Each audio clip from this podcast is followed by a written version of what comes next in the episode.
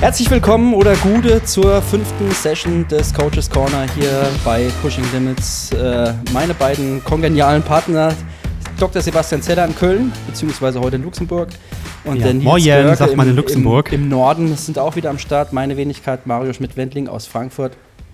Und wir haben einen bunten Strauß an Themen heute auf, auf unserer Agenda beziehungsweise würden ganz gerne nochmal so die zurückliegenden Episoden oder Sessions nochmal bisschen Revue passieren lassen, ein paar Dinge nochmal aufarbeiten, die dann so aufgelaufen sind. Wir haben relativ viel Rückmeldung bekommen zu den einzelnen Folgen. Darum wollen wir uns kümmern, aber auch ähm, das heutige Thema, was wir uns ausgesucht haben, nämlich Champions Attitude. Äh, Attitude hat es der ähm, Nils genannt, äh, oder was es eben braucht, um Champion zu sein, oder was die Charaktereigenschaften eines echten Champions letztendlich sind und wie man vielleicht dort dahin kommen kann. Also das ist ein bunter Strauß heute. Ich glaube, wir im Schweinsgalopp versuchen wir mal so die ersten, die ersten paar Minuten damit zu verbringen, was dann so an Feedback zu den letzten Folgen aufgelaufen ist. Dann nochmal irgendwie ähm, ja, ins Licht zu bringen. Nils. Ja, super. Ja, moin. Also auch von meiner Seite her nochmal herzlich willkommen. Äh, hab euch schon wieder richtig vermisst, Männer. Also die Pause zwischen äh, Session 3 und 4 war mir ein bisschen zu groß. Ich sehe ja uns, unseren Meetings immer herbei. Und äh, ja, was soll ich sagen? Also ähm, wir haben riesiges Feedback, riesiges positives Feedback zur Session mit Gregor bekommen. Also uns allen hat es ja auch riesig Spaß gemacht. Ich glaube, Gregor auch, hat er ja auch nochmal gesagt. Und ähm, was mich persönlich sehr gefreut hat, ist, dass sehr viele Trainer, die etabliert oder in guten Positionen sind, uns angesprochen haben und einfach ja, dass die, die Session angesprochen haben, dass es wirklich sehr, sehr gute Inhalte waren, was natürlich auch ganz klar Gregor zu verdanken ist und was, glaube ich, auch so ein bisschen auch die Diskussion oder die Punkte, die er angesprochen hat, zwischen Training in der DTU und auch dann halt in der Filioltruppe ähm, und halt auch den Weg, den er gegangen ist und auch diesen Mut zu haben. Also es war schon wirklich ein sehr vielfältiges, positives Feedback, was mich persönlich total gefreut hat. Ja, genau. Du hast es, glaube ich, auch gerade gesagt. Ne? Also da sind wir dem Gregor auch sehr, sehr dankbar für. Das war sehr schön, super offen. Äh, ich glaube, wir dürfen an dieser Stelle auch mal sagen, dass wir das auch zweimal aufnehmen mussten, ja. weil wir beim ersten Mal leichte technische Probleme hatten.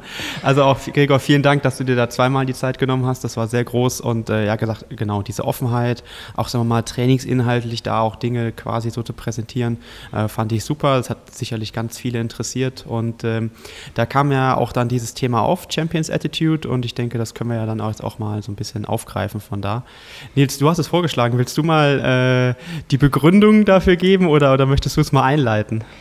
Naja, es ist ja so ein bisschen eigentlich, glaube ich, auch was, was Gregor gesagt hat, dass es halt Leute gibt, äh, der Mola, jetzt Vincent Louis, der neue Weltmeister, äh, wie man es halt einfach schafft, in einer Truppe so viele Top-Athleten nebeneinander zu haben, die sich halt nicht bekämpfen, sondern die sich eher befruchten und die halt gegenseitig ja, den Weg an die Spitze suchen und sich gegenseitig helfen, an die Spitze zu kommen. Und dann hast du halt, ähm, Mario hat es ja gesagt, wie, wie die Hierarchie zustande kommt oder wie das in so einer Truppe gemacht wird. Und wo dann Gregor gesagt hat, es war natürlich auch super für ihn, einfach zu wissen, ich muss nicht mehr machen als Mario, weil wenn ich den Besten in der Truppe habe, dann, ähm, dann bin ich halt einfach dabei. Und ich finde es halt ganz faszinierend, dass es letztendlich dann doch immer wieder runtergebrochen wird auf die Charaktere der, der Athleten und dass du halt so einen Mola hast oder auch einen Gomez, klar, Frodeno brauchen wir nicht drüber zu reden, ein Kienle, die halt einfach, ja, die halt einfach Champs sind. Und ich, man sieht hunderte Athleten, die wahrscheinlich körperlich das Potenzial haben, wie die vier oder fünf, oder es gibt ja noch ein paar mehr Champions ähm, die es aber nicht packen. Und dann hast du halt diese anderen Leute, die es schaffen. Und der Unterschied ist ja dann doch in der Birne. Und das finde ich halt ein unheimlich faszinierendes Thema, weil man es natürlich auch, finde ich persönlich, unglaublich schwer vermitteln kann. Du hast Athleten, die ein unheimlich hohes Potenzial haben, merkst aber, die stehen sich teilweise selbst im Weg. Und das ist, finde ich, eigentlich die größte Herausforderung eines Coaches, eines Trainers, diese Champions Attitude zu vermitteln. Ja, wobei, Frage ist wobei auch, man kann es wahrscheinlich noch ein bisschen runterbrechen. Sir Arthur Lydiard hat ja mal ein schönes Zitat gebracht, dass es, äh, dass es eben überall Champions gibt und das Einzige, was du machen musst, ist, dass du sie halt äh, vernünftig und nachhaltig trainierst und, und dann kannst du aus jedem Champion machen. Das war sein Approach in, in, in der Sache ich glaube schon auch, dass es, dass, dass es prinzipiell in jedem angelegt ist, ein Champion zu sein. Also jetzt mal von der physischen Komponente losgelöst. Äh, hängt natürlich immer so ein bisschen damit ab, was für ein Umfeld ist, was der Sportler für ein Umfeld hat, wo er herkommt, was er für eine Erziehung vielleicht genossen hat in, in seinem Elternhaus oder welche Werte er mitbekommen hat. Das sind alles Dinge, die man äh, vielleicht ein bisschen losgelöst von der Trainingswissenschaft betrachten muss. Und ich glaube einfach, dass es da, da Unterschiede gibt. Ich habe ja in der allerersten Folge auch mal da so ein bisschen ja, so ein Sneak Preview gebracht. Ich will jetzt gar nicht irgendwie das Buch wieder bewerben, um Gottes Willen, aber äh, von den Athletentypen ähm, ähm, mal so, so ein paar Sachen abgerissen. Ähm, mir gibt's, oder mir sind da immer wieder auch Unterschiede aufgefallen zwischen den äh, unterschiedlichen Berufsgruppen zum einen, aber dann auch äh, innerhalb der Athleten gibt es halt unterschiedliche äh, Typen, wie sie sich ja, Problemstellungen oder auch ja, ähm, Dingen halt nähern. Und es gibt halt einfach eine Gruppe, ich nenne sie einfach auch, das sind die Champions und die haben alle Charaktereigenschaften, die, die, die wirklich in der Gruppe der Champions immer wieder dann auch für jeden zutreffend sind. Und diese Dinge, die muss man vielleicht mal ein bisschen, bisschen rausstellen, die es braucht letztendlich, um ein Champion zu sein. Weil jeder will natürlich, der jetzt auch den, den Podcast vielleicht hört oder einen Sport macht, möchte in irgendeiner Form auch ein Champion sein. Das ist ja auch vollkommen legi legitim. Oder es gibt auch Leute, die wollen den Sport machen nur zum Spaß heraus, das ist ja auch in Ordnung. Ähm, aber die meisten haben ja einen gewissen Wettkampfanspruch und wollen halt Champion sein. Und, oder was bedeutet es eigentlich, ein Champion zu sein? Das müssen wir vielleicht nochmal ein bisschen aufdröseln. Ja, ich wollte gerade sagen, Champion ist ja nicht immer nur derjenige, der vielleicht das Rennen gewinnt, sondern vielleicht auch ein sportliches ähm, oder sehr sportliches Verhalten vielleicht auch manchmal zeigt. Oder eben ne, das Shake Hands nach der Ziellinie. Ähm, das finde ich halt auch wichtig, weil ich meine, irgendwie von Kilometer Null bis ja, Ziel kann man sich ja echt fair, aber also anhand der Regeln duellieren. Aber ich denke, am Ende des Tages muss man dann eben auch im Ziel hingehen und sich die Hand geben können äh, und sagen, ey, das, wir haben jetzt hier alles auf, auf den Tisch gelegt. Sportliche äh, Werte zählen dazu, Sebastian, ganz klar. Also genau. Also sportliche Werte genau. oder die ja, ja. Werte, die wir als sportliche Werte so, ich sag mal, in der westlichen Zivilisation vielleicht irgendwo ähm, äh, als sportliche Werte äh, anerkennen, die, die braucht es auf jeden Fall. Und das ja. findet man auch immer wieder, leider immer wen weniger. Wenn du dann so Zielkanal-Einläufe anguckst, äh, wo dann äh, noch um um, äh, um, um, wirklich um, auf Gedeih Verderb versucht wird, noch eine Frau abzusprinten als Mann äh, nach 11 Stunden 43 Wettkampfdauer. Das muss halt irgendwie auch nicht sein. Also irgendwie so ein bisschen Respekt oder auch vielleicht ein bisschen, ja, sportliche Werte wären ganz gut, wenn es das wieder mal ein bisschen mehr gäbe. Mhm. Also, äh, also definitiv. Hm, ich habe äh, mir auch die Frage gestellt, nachdem ähm, Gregor das äh, gesagt hat, gerade mit diesem, wenn, wenn Mario Mola in der Gruppe ist, dann weißt du, dass du nicht schneller laufen musst. Und was steckt eigentlich dahinter? Und ich glaube, wenn man das, vielleicht könnt ihr dann ja auch gleich mal sagen, ob ihr das auch beobachtet, das hat viel mit einem, mit einem Selbstvertrauen zu tun, aber mit einem gesunden Vertrauen. Also nicht, einem, nicht eine Arroganz, sondern einfach so, ähm, wenn man weiß, was man kann und was man können muss, und das ist in dieser Gruppe ja sehr klar, weil wenn du weißt, da läuft der Weltmeister, dann musst du das können und dann siehst du, ob du es kannst oder nicht mhm. und mit welchem Einsatz du das äh, gerade erzielst. Und äh, ich beobachte das auch immer wieder, dass Athleten, äh, die ein gesundes Selbstvertrauen haben, also sich selbst vertrauen heißt das ja im Grunde nur, und in ihre Kompetenzen und ihre Fähigkeiten vertrauen, mit denen ist, ist, die Arbeit meistens auch ein bisschen leichter, weil äh, den anderen Athleten muss man das ja quasi erstmal, und das wäre vielleicht für die Coaches ja, glaube ich, hier im, äh, im, Zweifel dann interessant, ähm, das eben auch ancoachen. Also vielleicht über Einheiten, vielleicht über Kommunikation. Also, weil manchmal wird es auch gar nicht gesehen. Also wenn du vielleicht eine tolle Einheit oder sogar einen Wettkampf gemacht hast, der eigentlich gut ist, äh, aber die Athletin oder der Athlet das gar nicht für sich selbst wahrnehmen kann dann muss man vielleicht auch als Coach das nochmal bekräftigen und sagen, mhm. schau mal hier, was du da geleistet hast. Und darauf bauen wir jetzt auf. Und ähm, ich habe immer das Gefühl, dass es äh, gerade dann aber, sagen wir mal, in, in kritischen Phasen oder eben auch äh, äh, vor Wettkampfphasen dann natürlich ein bisschen kribbeliger wird, weil dieses Selbstvertrauen, das man sich vielleicht antrainiert hat, dann doch ein bisschen ins Wanken kommt. Klar, weil der Druck größer wird, gerade, sagen wir mal, im Profibereich, wo dann auch vielleicht ja, so ein Lebensunterhalt dahinter steckt. Äh, weil dann, also da wird das dann plötzlich so ein bisschen schwammiger, weil dann erkennt man kaum noch so Unterschiede, weil dann werden die meisten Leute einfach so ein bisschen nervös. Und ich glaube, dass dieses Selbstvertrauen, äh, also wie gesagt, das Vertrauen in sich selbst, in die eigenen Kompetenzen, in die eigenen Fähigkeiten, ähm, so mit einer der Hauptfaktoren ja. ist, den ich da immer wieder beobachtet habe. Absolut. Ich weiß nicht, wie ihr das seht. Ja, ich finde auch einen Punkt äh, ganz, ganz wichtig, weil das war auch so ein bisschen, finde ich, in dem Podcast ganz spannend, als Gregor gesagt hat, dass die DTU sich halt immer an dieser Guerilla-Truppe um den Filiol orientiert hat. Und ich glaube, dass da schon so der Fehler liegt, wenn du dich an anderen orientierst. Und ich habe immer so die Erfahrung gemacht, dass einfach die Athleten wirklich, das zeugt schon zum Champion haben, die sich auf sich selbst fokussieren und die wirklich die anderen natürlich irgendwie beobachten und natürlich auch gerade im Profibereich wissen, was sie leisten müssen, um in der ersten Gruppe mitzuschwimmen. Natürlich kennt man mittlerweile so ein bisschen die Werte beim Radfahren. Ich muss da und da hinkommen, um halt irgendwie auch imstande sein, vorne mitzufahren. Aber die ansonsten sich überhaupt keine Energie darauf verschwenden, sich Gedanken zu machen, welche Einheiten machen die, äh, wo trainieren die, was für einen Aufwand betreiben die aufs Material, sondern sich wirklich auf sich selber konzentrieren. Und das fand ich irgendwie ganz cool, dass eigentlich zu einer Zeit, wo es wirklich schlecht gelaufen ist in der deutschen Nationalmannschaft, immer nur auf die anderen geguckt wurde. Was machen die anderen und überhaupt nicht auf sich selber. Und das dann so weit transportiert wurde, dass dann sogar die Athleten die äh, Dritter beim WTS-Rennen geworden sind, in Rio hängen und sagen, warum sind wir hier in so einem Moloch und die anderen sind irgendwie gar nicht in der Stadt oder sind in irgendwelchen Gebieten, wo sie besser trainieren können. Also dass der Fokus überhaupt nicht mehr auf dich selber gerichtet ist. Und da ist dann eigentlich schon, kannst du sagen, ist das Rennen schon gelaufen. In dem Augenblick, wo ich mich nicht mehr auf mich selber konzentrieren, haut das Ganze gar nicht hin. Und das finde ich halt immer ganz spannend, dass du halt, was du angesprochen hast, du hast halt Leute, die konzentrieren sich einfach wirklich nur auf sich selber. Natürlich gucken die, was muss ich machen, welche Trainingskollegen hole ich mir rein, um schneller zu werden. Aber letztendlich ist der absolute Fokus auf sie selber gerichtet, was natürlich zum Teil sehr egoistisch ist, aber was nicht zwingend bedeutet, dass wir Egoisten sein müssen. Ja, und das finde ich ist, ist ein ganz großer Unterschied von den Top-Athleten und was ich auch immer an mir selber erkenne, dass ich ganz oft zu Leuten sage, konzentriere dich doch auf dich selber.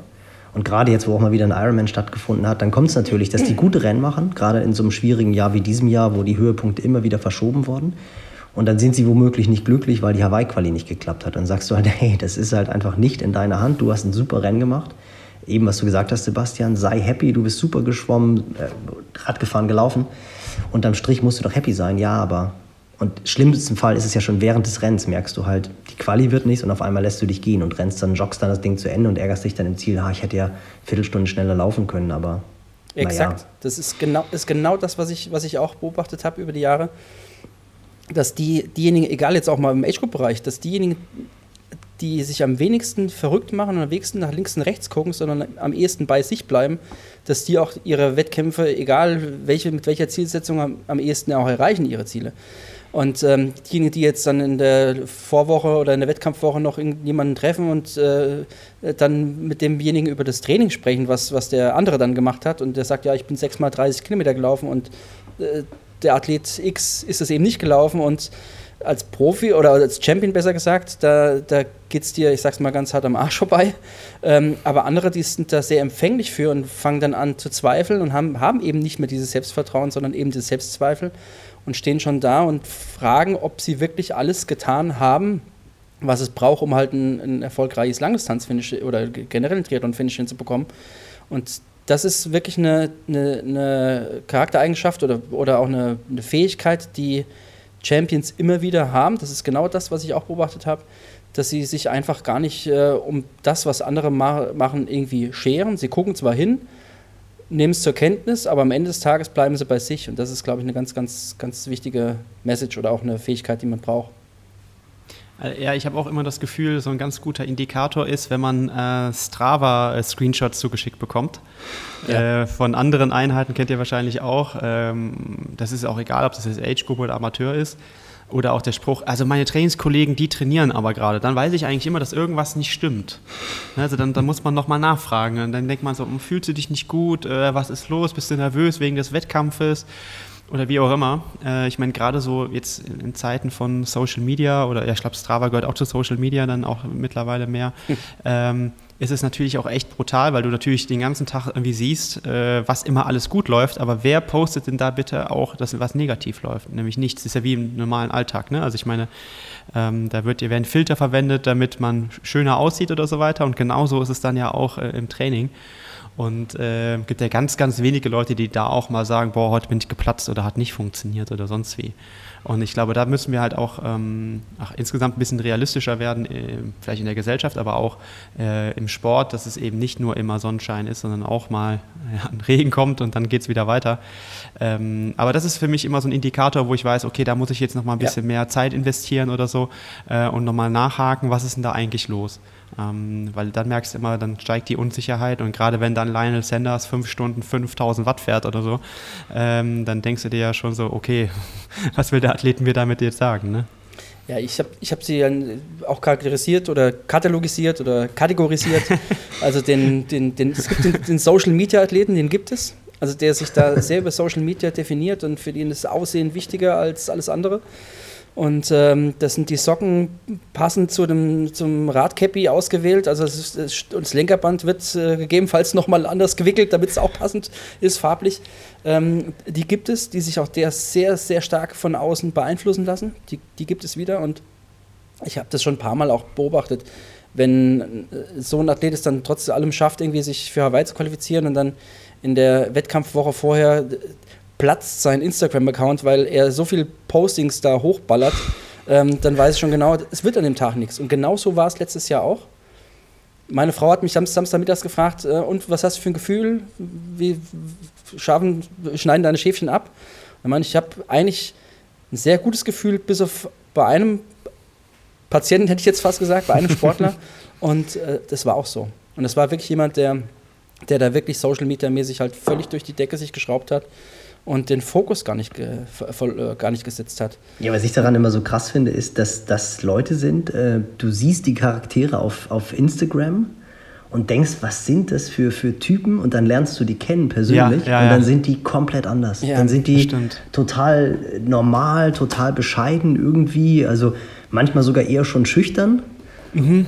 Und, und dann siehst du aber diesen Instagram-Profil und denkst, das ist einfach der neue Jan Frodeno. So. Und äh, das, ist, das ist für mich auch immer unheimlich schwierig, da dann, da dann neutral zu bleiben, weil letztendlich ist ja die Motivation, sollte ja nicht unser, unsere Messlatte sein. Also ich finde, wenn du einen Athleten hast, der sich irgendwie, dem das unheimlich viel Spaß macht, der sich ans Training hält, der auch besser werden will, da ist es ja letztendlich egal, ob, ob seine Motivation eine Sub 11 ist im Ironman oder eine Sub 5 im Ironman oder halt das Feedback über Instagram zu bekommen oder Facebook halt, solange er halt sein Training erfüllt und sich so verbessert, wie du meinst.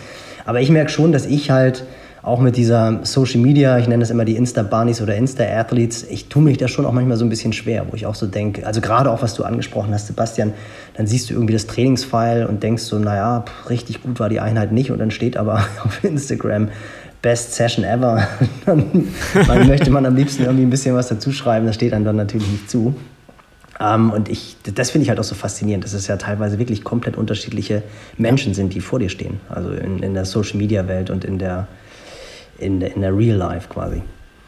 Ja, de definitiv. Also da war ich auch schon ein paar Mal, äh, ja, soll man erschrocken sagen, aber zumindest mal ein bisschen verwirrt also ob, ob man selber dann jetzt was falsch gemacht hat, falls man die Person falsch angesprochen hat, weil dann ganz plötzlich total die Person total schüchtern war, wie du gerade gesagt hast, Nils, und gar nicht mehr dieses, ja, wie sagt man, outgoing äh, und, und, und auch gerade, sagen wir mal, vielleicht auch bei mehr Mädels oder Frauen, ähm, die da echt viel Haut zeigen oder sonst wie und sich da immer präsentieren und sonst wie und dann äh, ja, nicht drei Worte rausbekommen, ne, wenn man sich dann mit denen unterhält. Das ist schon sehr merkwürdig zum Teil. Aber gut, so ist das mittlerweile. Ja, das äh, aber es ist interessant. nicht zu, äh, darüber zu urteilen am Ende Nein, nein, nein. Ist, nein, ist nee, ja aber das, das, Spannende ist ja, das Spannende ist ja, wir sind ja darüber gekommen, äh, eben um ja. auf die, über die Champions quasi. Und ja. was ich halt ganz spannend finde, ist eine Geschichte, die ich eigentlich auch schon, ähm, auch schon erzählen wollte, als Gregor davon erzählt hat und erzählt hat, Strava Neuer hat Mario, beziehungsweise hat der Filiol das nettes Jahr und da wollte ich eine Geschichte erzählen, damals schon, das muss eigentlich fast 2006 gewesen sein, also wirklich schon vor 14 Jahren. Da gab es Instagram überhaupt noch nicht und gab es auch noch kein Strava, aber da ging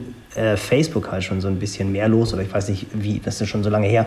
Aber da habe ich halt bei äh, Toni Hasler und Natascha Bartmann trainiert und ich habe wirklich wenig, also so eng habe ich wenig Champions überhaupt kennengelernt, aber ich habe wenig äh, Champions kennengelernt, die sich so auf sich selber fixiert haben, wie eben Natascha Bartmann. Also das war ja auch mental wirklich unfassbar, was die geleistet hat. Also das, die würde ich auch wirklich als Real Champion bezeichnen.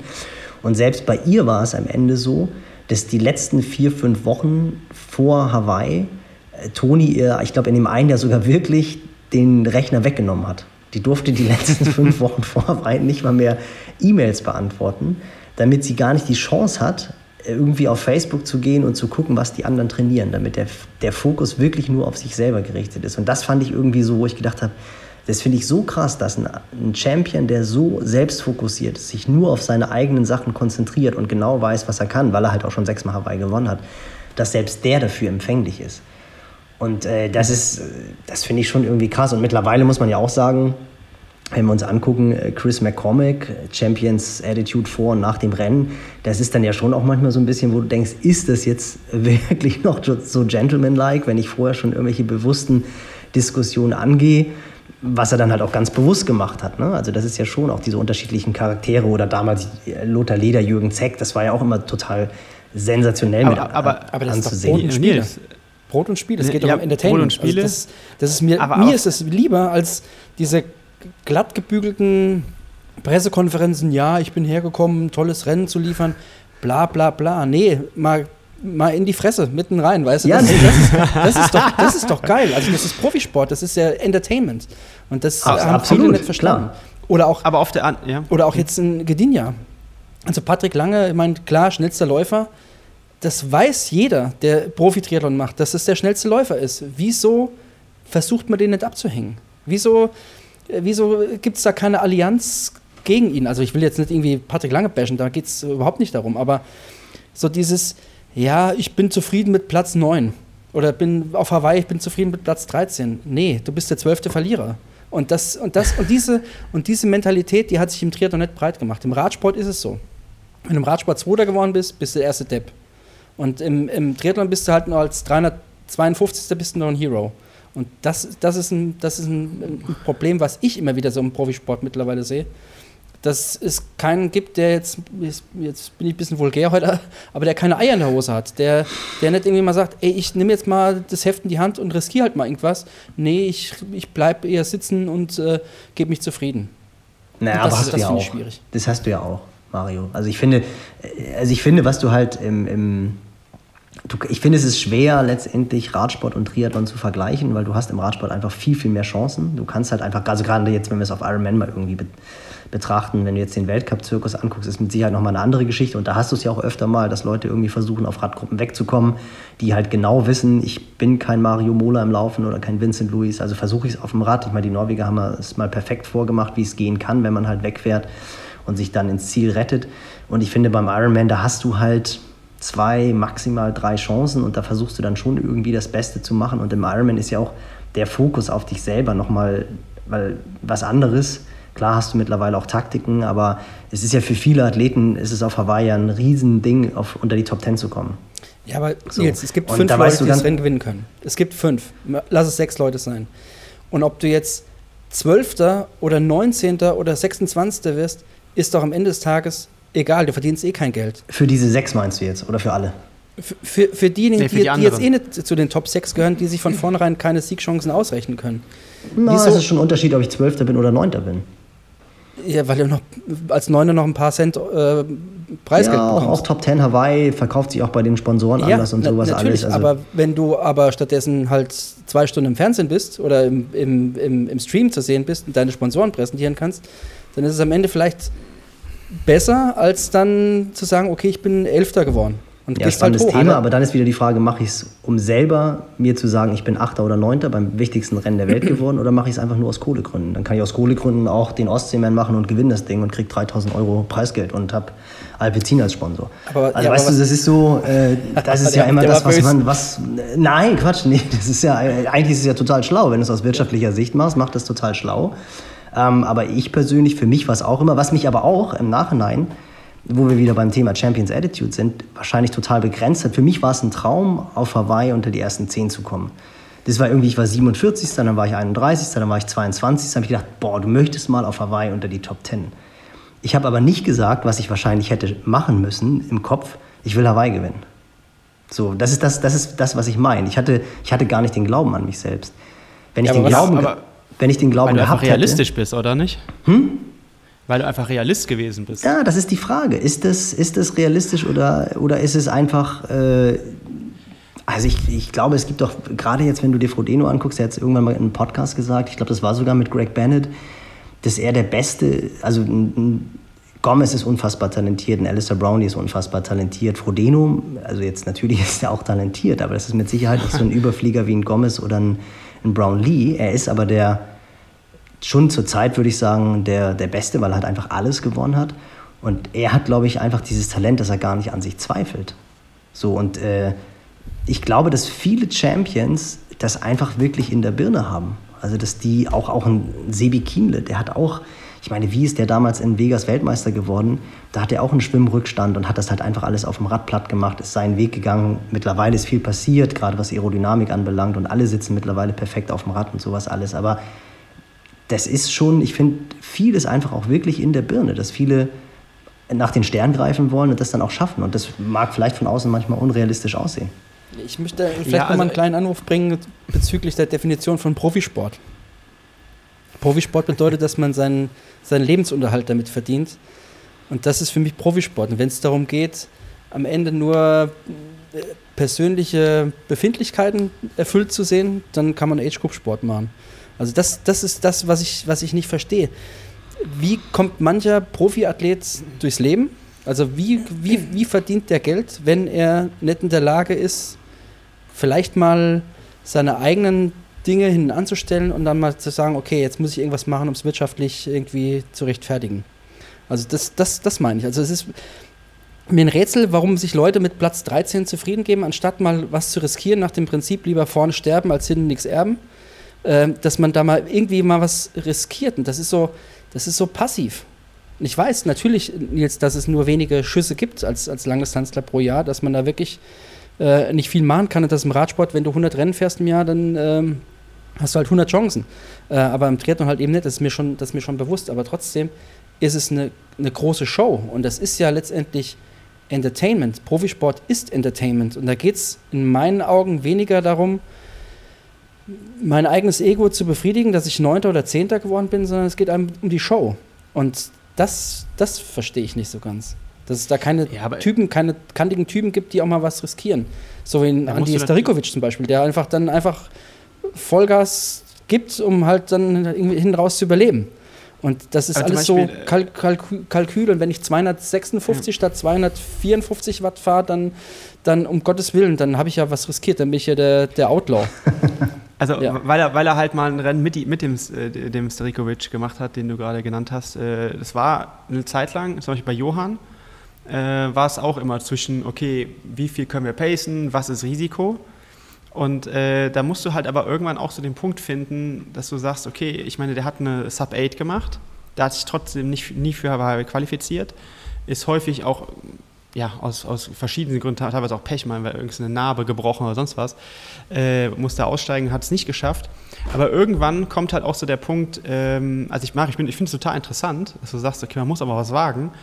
Nur, ich meine, es passieren ja auch keine physiologischen Wunder. Und wenn du es nicht drauf hast, physiologisch, dann, dann musst du eben mit deinen, musst du deine Karten so clever spielen, wie du, wie du es nur eben das kannst. Das meine ich ja genau. Wenn, ja, wenn ja, du von vornherein weißt, du bist nicht der, der, der von den sechs Leuten, die Hawaii gewinnen können, Jo, dann ist es doch egal, ob ja, du aber, aber pass auf, was ich, siebter vielleicht hinaus, nicht, aber ob du Zwölfter ja, oder Sechzehnter bist, ist doch wurscht. Ja, weiß ich nicht. Also vielleicht auf Hawaii gerade noch so, aber du wirst dann auch nicht 16., sondern 35. oder so, glaube ich, äh, weil dann gehst du nämlich ganz lange spazieren. Aber es interessiert äh, doch dann auch keinen mehr. Naja, doch, Weiß ich nicht, aber es macht, ja, es macht was mit dir selber, weißt du? Und genau. du darfst auch nicht vergessen, wie die Leute das wahrnehmen, weil bei Johann kann ich, ich glaube, das weiß Johann auch selber, das, da verrate ich jetzt kein Geheimnis. Ähm, das wurde zum Beispiel an mich immer herangetreten, auch als Trainer damals. Ähm, ja, was macht denn der da für eine Zirkuspferd-Show? Weißt du, fährt 150, 180 Kilometer da vorne weg, übernimmt sich ja offensichtlich und schafft es dann nicht, äh, das äh, Rennen zu gewinnen. Das ist ja natürlich auch ein Ruf, der dann plötzlich aufgebaut wird. Und du hast halt dann nicht die Chance, äh, in, unter der Woche und am nächsten Wochenende und wie diese 100 Chancen, die du eben genannt hast, das wieder zu korrigieren. Äh, weißt du, wenn so ein Thomas de Gent im Radsport, der, den feiern alle, weil der immer vorne rausfährt und dann gewinnt er drei Etappen im Jahr und dann ist er der Held. Du hast aber diese Chance nicht im Ironman. Ich glaube, deshalb musst du schon sehr genau gucken. Äh, was ich aber, glaube ich, viel mehr dahinter noch sehe, ist vielleicht so eine Grundsatzdiskussion, aber da schweifen wir so ein bisschen vom Thema ab, ist, äh, was ist eigentlich ein Profi im Triathlon? Und da haben wir, glaube ich, das viel größere Problem. Ähm, weil natürlich, ähm, wir haben ganz viele Leute, die ähm, das, das ja, nehme ich mir jetzt mal raus, sozusagen, äh, vielleicht eher ein ambitionierterer Age-Grupper sind. Da sind wir dann, was du eben gesagt hast. Äh, die das vielleicht eher für sich machen oder sehen, ey, ich, ich, kann das ja total gut. Und dann wird einem das ja auch schnell so offeriert, so, ja, hier willst du nicht Profi werden und dann kriegst du zwei Sponsoren und noch ein Neo und dann bist du Profi. Und das ist natürlich eigentlich nicht die Perspektive, äh, ähm, die man da entwickeln kann. Und deshalb haben wir, glaube ich, auch diese riesen Differenzen, weil wenn du dir die Top-Leute anguckst, äh, vielleicht die fünf bis zehn, die Hawaii potenziell gewinnen können, die wagen ja schon mal was. Da wird ja schon was gemacht. Und ich glaube, also die Profis unter sich, die das Potenzial haben, die auch an sich glauben, die versuchen schon ihre Karten sehr, sehr, sehr gut und auch offensiv teilweise zu spielen. Aber das ist halt, glaube ich, so ein großer Unterschied anders, zwischen es ist, ja, ist ja, ja, schön, dass wir mal nicht einer Meinung sind. Also ich finde das ja, ja endlich. Gut, ja, ja, endlich mal, dass mal ein bisschen, bisschen, äh, bisschen Pfeffer hier reinkommt. Nein, Quatsch. Ähm, naja, ich finde es ich auch super spannend. Äh, und vor allem, was du, was du halt auch nicht vergessen darfst, ist, glaube ich, dass viele ja auch ähm, sich, sich hocharbeiten. Also, dass du, wenn du jetzt irgendwie jetzt Deutsche ist immer relativ schwierig, weil die sehr schnell im Fokus sind, aber wenn du dir irgendwie so einen, so einen Ben Hoffman anguckst, der, der wirklich über einen Altersklassenathleten, der so diesen klassischen Weg gegangen ist, irgendwie guter Altersklassenathlet, dann wird er Profi, dann wird er 22. auf Hawaii, dann arbeitet er sich länger ran. Also der Weg im Triathlon ist ja auch, das ist ja auch lange, weißt du, dass, dass du schaffst ja nicht auf Hawaii, was mit Olympia immer noch das Größte ist, was du in diesem Sport gewinnen kannst, das ist ja ganz, ganz, ganz selten, dass du es irgendwie wie ein Hell on Wheels schaffst, der dann mit 23, 24 Jahren das erste Mal startet und zweimal hintereinander Zweiter wird und dann den Durchbruch schaffst. Sondern in der Regel, ich glaube, es gibt wirklich, wenn man mal guckt, zwei oder drei Hawaii-Sieger, die unter 30 sind. Alle anderen sind zwischen 30 und 40. Ähm, und dieser Weg dahin, ich fand es auch irgendwie ganz spannend jetzt, der, wie hieß er, der Dene Beckegaard, der jetzt in, in Tallinn Sebi den Hintern versohlt hat, ist jetzt auch der nächste Hawaii-Champ und Frederik Funk ist der nächste Hawaii-Champ und Zepuntke will auch Hawaii-Champ sein. und ich finde es dann halt irgendwie so, wo du so denkst, ja, mal gucken, wer dann letztendlich wirklich Hawaii-Champ ist. Ich glaube, die Norweger wollen mit Sicherheit auch irgendwann mal auf Hawaii starten. Einer ist ja schon qualifiziert, die haben auch nicht so schlechte Karten. ja, ähm, es sind verdammt viele unheimlich schnell Hawaii-Champ. Aber es dann wirklich zu schaffen, das ist dann nochmal eine ganz, ganz, ganz andere Nummer. Und es formulieren ja auch viele Leute. Mein Traum ist, Hawaii zu gewinnen. Genau. Das habe ich schon so häufig gelesen von, von kunterbunt, von Leuten, die haben noch gar nichts gewonnen, die haben noch nicht mal einen Ironman gemacht, schreiben aber äh, oder sagen weil sie wollen Hawaii gewinnen. Und da bin ich komplett bei dir. Aber sie haben ja dann das, was du eben gesagt hast, ähm, das, was du vielleicht äh, nicht optimal gemacht hast, deine Perspektive, machen die ja dann. Aber dann denke ich mir auch wieder so, ah, mach es doch erstmal. Nee, aber sagen also, Sie es, Sebastian, das ist halt der Punkt. Sagen Sie es genau. oder, und das finde ich zum Beispiel total interessant, um auch wieder die, die, den Kreis zu schließen zu jemandem wie Gregor. Der Typ wird U23 Weltmeister. Und ja. Äh, ist ja mit Sicherheit, was du dir, also körperlich hat er mit Sicherheit nicht viel schlechtere Möglichkeiten als ein Sebastian Kienle und ein Jan Frodeno, also äh, irgendwie im Mühbereich. Aber der macht dann seine erste Langdistanz in 8 Stunden 12 in Tallinn, so irgendwie nebenbei am Ende meiner Kurzdistanzkarriere, wo sich 95 Prozent der eben angesprochenen deutschen Triathlon-Profis die Finger nachlecken würden, in seiner allerersten Langdistanz und hört dann auf weil er halt sagt, boah, das ist so viel, äh, so viel Verzicht und, und erzählt aber in dem Interview, dass es irgendwie auch das geilste Leben überhaupt war, weil er musste sich gar keine Gedanken darüber machen, mit was für einer Klamotte er jetzt ins Kaffee kommt oder was er für einen Wagen fährt, weil das hat eh keinen interessiert, weil er in seiner Trainingsgruppe unterwegs war und Party war äh, Cappuccino mit Milch. Ähm, und so ein Typ, der wahrscheinlich die physiologischen Möglichkeiten hat, der hört, der, hört, war gut. Ja, das ja, fand ich halt. Ja, das, also heute mal keine Hafermilch, heute mal echte Kuhmilch. Genau, heute mal echte Kuhmilch. Richtig einen rausgehauen. Und ja. ist ja auch, ist ja auch, das hat man ja gehört, der ist ja auch mega smart, total selbstreflektiert, mega smart. Also der wird das vom Intellekt her mit Sicherheit hinkriegen. Aber der hört halt einfach aus. Und das finde ich halt, das finde ich halt total krass. Da hast du einen U23-Weltmeister, der jetzt ganz hart nicht bei Olympia war und ja, ich höre dann halt einfach auf. Also was hat der aus sein, hat dem vielleicht dann diese Champions Attitude gefehlt? So, und dann Frage. hast du halt andere Leute, die sagen, ich will Hawaii gewinnen, die haben aber gar nicht die körperlichen Möglichkeiten. Also ähm, ohne das jetzt zu werten, dass er auch, also ich habe sogar mega Respekt vor dieser Entscheidung zu sagen, ich höre auf mit dem Sport, ähm, weil es mir halt einfach zu viel Verzicht ist. Aber das, also ich finde, es ist nicht so einfach und um da wieder auf den Anfang zu kommen, jeder kann Champion werden, Mario, weiß ich nicht. Ja, bis zu einem gewissen Grad mit Sicherheit. Also Olympiasieger oder Hawaii-Sieger wird eben nicht jeder. Das, das braucht ja. da einfach spezielle Fähigkeiten, sonst könnte es jeder werden. Also das ist nee, aber auch, auch, gar nicht, auch gar nicht, jetzt gar nicht auf den Champions, das ist jetzt ja wieder der Hawaii-Champ.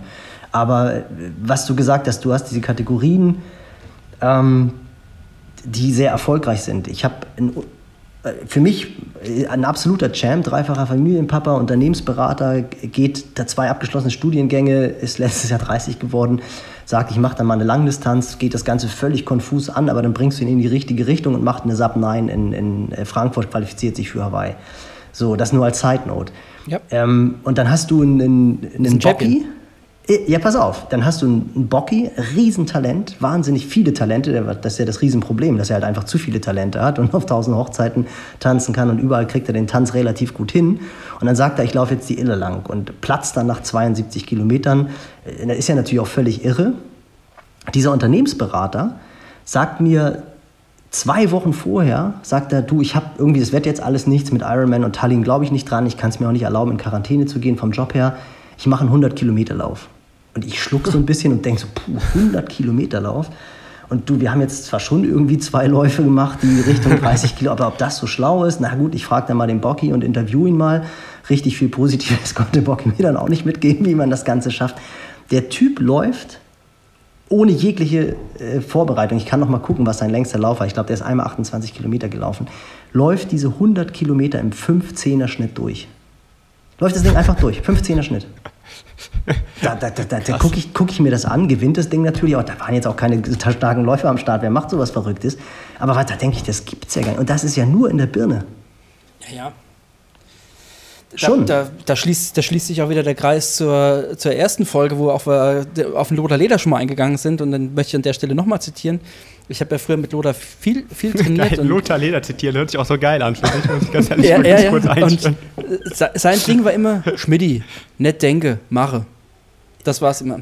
Also nicht immer über alles nachdenken und einfach mal hingehen und einfach mal, ja, einfach machen. Und heute wird zu viel gelabert, sag ich mal, ganz hart.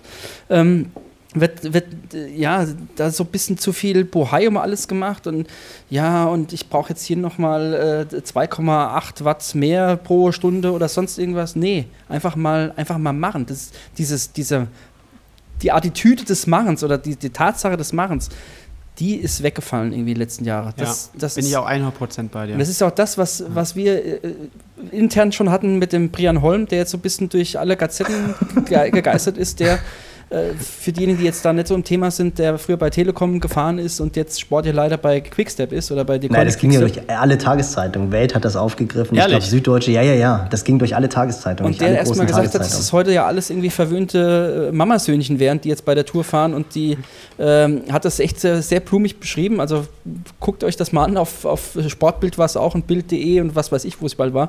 Ähm, ja, es ist so ein bisschen, es hat sich so ein bisschen verändert. Heute, wenn irgendwas nicht mehr äh, richtig funktioniert und dann wird die große Sinnfrage gestellt und es wird äh, sich zu Tode analysiert, anstatt einfach zu sagen, okay, es ist so und jetzt machen wir einfach weiter und dann äh, einfach mal nicht denken, sondern eben machen. Das ist, das ist wirklich, glaube ich, ein ganz wichtiger Punkt, der die letzten Jahre immer wieder so, ja, verloren gegangen ist. Vor zwei ich, Jahren. Ich schicke euch, äh, ja, Vor zwei Jahren beim, beim Ironman Frankfurt kommt ein Sportler, den ich betreut habe, kommt an mir vorbeigelaufen in der ersten Runde und sagt, ich muss raus. Ich muss raus. Und dann sage ich, Wieso musst du raus? Hast du Termin oder was? Also wieso musst du aus dem, musst du aus dem Rennen raus? Ey, Mari will es auch nicht als Trainer haben, ey. und, und dann, dann, guck, dann guckte er mich an und hat mich mit großen Augen angeguckt und hat angefangen zu lachen und hat gemeint, ey, du hast recht. Aber ganz ehrlich, wie komm, du kommst du nicht auf die Idee zu sagen, ich muss raus? Warum musst du denn raus? Also das verstehe ich wirklich nicht. Da, oh, also naja, aber das ist ja, aber, das, aber, das, das, aber das Spannende ist ja, wo wir, wo wir wieder bei dem Punkt sind, ähm, du hast ja diese Champions, ob das jetzt äh, ein Hawaii-Athlet ist oder jemand, der einen 100-Kilometer-Lauf im 15er Schnitt läuft. Ähm, wie schaffe ich das, das den Athleten zu vermitteln? Also das ist ja das, ist ja das was ich eigentlich, was wir versuchen sollten auszuarbeiten, was für mich ein ganz, äh, eigentlich fast die größte Herausforderung im Coaching ist. Wie schaffe ich es, einem Athleten, der eben an genau diesen Sachen scheitert, der sich immer nur an den anderen orientiert, zu wenig auf sich selbst konzentriert, das irgendwie cooler findet, dass er bei Strava sein Sixpack präsentieren kann, als halt irgendwie gesund ernährt am Ironman-Start zu stehen. Das hast du ja auch häufig so, wo du siehst, der ist so dünn, das wird eh nichts, aber er findet es halt super cool, weil er schöne Posts in der, beim Underpant Run machen kann. Wie schaffe ich One es? One Pack ist das neue Sixpack. Wie schaffe ich es, ähm, diesen Athleten das dahin zu bringen, weil er ist ja dann unterm Strich, ist er dann ja doch im Ziel genervt, weil er nicht das geschafft hat, was er, was er versucht oder worauf man hingearbeitet hat. Und dann sagst du, naja, guck doch mal, und, und es kommt aber nicht in seine Birne rein. Das finde ich halt so. Ja, das finde ich halt so Ich glaube auch, dass, dass da muss man irgendwann auch so die Grenzen, die eigenen Grenzen akzeptieren, glaube ich, als Coach. Ja. Ähm, weil das hat ja auch viel mit einer Prägung zu tun. Und ähm, ich weiß nicht, ob ich das hier im Podcast mal gesagt habe.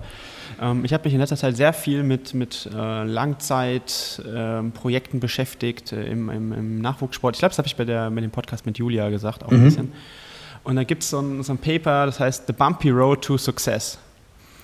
Und das, das drückt ja schon total viel aus. So, es, es gibt nicht den geraden Weg und du kannst auch in einem Long-Term Athlete Development, also ähm, LTAD-Programm, kannst du nie sagen, ja, in dem Alter musst du das und das machen und die in die Übung und keine Ahnung, sondern du, der Hauptpunkt ist nicht, welche VSA Max du entwickelst und welche Schwelle du hast und sonst was. Der Hauptpunkt, den sie herausgefunden haben, neben also allen physiologischen Parametern, psychologischen Parametern und so weiter, ist Resilienz. Ja. Resilienz nämlich, und dann kommen wir ganz schnell, glaube ich, wieder dahin zu, zu, Mario eben, du musst halt machen, auch wenn es mal nicht so gut läuft. Klar, du musst, na, darfst natürlich nicht Fehler wiederholen, ne, weil ich meine, das ist die Definition von Wahnsinn, wenn du nichts änderst und, und andere Ergebnisse erwartest. Ne, das hat schon Einstein gesagt. So, ähm, aber, Sind wir wieder bei Kinski. Äh, das war vor der Aufnahme. Ja, genau. Ja. Und, und ich glaube, das ist einfach etwas, ähm, was sich äh, viele Leute irgendwie ähm, vielleicht mal so, können Sie einfach mal so für sich annehmen und mal drüber nachdenken, weil ähm, der Punkt ist, äh, wenn man auch mal guckt, die Top-Jungs, auch bei einem Frodo, da, äh, der läuft auch nicht immer alles gut. Und der, der wacht morgens auch auf und dem tut mal was weh. Und trotzdem geht der dann zum Pool und schwimmt so und zieht sein Programm durch. Aber das sind ja die Einheiten, die dich besser werden lassen. Das sind nicht die Einheiten bei 23 Grad optimalen Windbedingungen und äh, äh, super ausgeruht und sonst was, sondern das sind die Einheiten, wo du dich vom Anfang an, du stehst morgens auf und du fühlst dich scheiße und du ziehst aber trotzdem. Ach, weiß ich durch. nicht. Also, das habe ich nie verstanden, um ehrlich zu sein, den Satz. Ist aber auch egal. Also äh, äh ich fand den Satz immer irgendwie komisch, weil dann hat mir irgendein Athlet von mir gesagt, ey, dann hoffe ich, fühle ich mich nur noch scheiße. Ja. weil das andere bringt ja nichts. Nee, also ich, deshalb, glaube, ich also glaube, das ist gar nicht das, was Mario meint, weil ich, das ist, glaube ich, so ein bisschen, weiß, das ist, glaube ich, so ein bisschen das. Nee, das ist ja, ich finde auch, ich finde, wenn du Einheiten hast, durch die du dich richtig durchbeißen musst. Und das ist auch so ein bisschen das, was, was wir am Anfang hatten, als du gesagt hast, Sebastian, es postet halt keiner, wenn er fünf Stunden lang durch den Regen fährt und in der letzten Stunde die Wattwerte nicht so waren, wie sie sein sollten. Ähm, wenn der aber, wenn es jetzt natürlich komplett am, am Ziel vorbei ist, dann ist es natürlich Schwachsinn. Aber ich finde schon, dass diese Einheiten, die dich ans Limit fühlen und wo du dann am Ende irgendwie, keine Ahnung, ich sag jetzt einfach mal, du sollst die letzten fünf Kilometer im, just saying, 3,25 rennen und du merkst irgendwie, boah, ich renne jetzt hier den ersten in 3,25 und dann geht es langsam so langsamer, aber du beendest das Ding dann im Schnitt mit einer 3,28, letzter Kilometer ist dann nochmal eine 3,32 und du bist dann irgendwie enttäuscht, weil du bist halt diese lapidaren 5 Sekunden pro Kilometer langsamer gelaufen, als es eigentlich geplant war. Das sind dann aber meistens die Einheiten, die dich auf ein neues Niveau heben. Weil ich meine jetzt auch gar nicht, gar nicht so physiologisch gesehen, sondern wenn einfach die Lebensumstände vielleicht an dem jeweiligen Tag nicht so optimal gewesen sind, du hast am Abend vorher vier Gin Tonic getrunken oder, oder hast einen, riesen Stresstag gehabt und das Wetter ist total furchtbar draußen und du gehst aber trotzdem raus und du schaffst es, deinen Hintern hochzubekommen und machst es dann. Und egal, was dann in Zeiten oder Wattwerten oder sonst was hinten rauskommt, sondern du bist einfach rausgegangen und hast es trotzdem irgendwie gemacht. Das ist das, was ich meine, was, was einen dann besser werden lässt. Dass du den, den Widrigkeiten des Lebens getrotzt hast und nicht unbedingt so jetzt rein ja. äh, trainingsmethodisch oder physiologisch gesehen, sondern das, das, ich glaube, das ist das, was dann am Ende ja, Champion ausmacht, der dann rausgeht. Und nicht Champion, der, mhm. der grübelt dann und stellt die Sinnfrage und dann ist der Magnet im Sofa ist zu groß und da bleibt er auf dem Sofa hocken und kriegt dann den Arsch nicht hoch. Und das ist, das ist der Unterschied. Aber das ist halt auch echt spannend, weil äh, ich meine auch gerade jetzt im Ironman, da wirst du ja nie das Rennen haben, was irgendwie sauber läuft. Und ich glaube, dafür ist es vielleicht mit am entscheidendsten, dass du mit solchen Situationen dann auch äh, lernst umzugehen. Ja. Äh, eigene Lösungen findest, ne? also mündige Athlet bist oder Athletin, ähm, die dann mit diesem Problem umgeht, eine Lösung findet äh, und, das, und dann wieder positiv äh, das Ganze sieht. Ähm, weil dann muss es ja weitergehen und dann kann, wie du es gerade geschildert hast, dann kannst du nicht sagen, ich muss jetzt raus.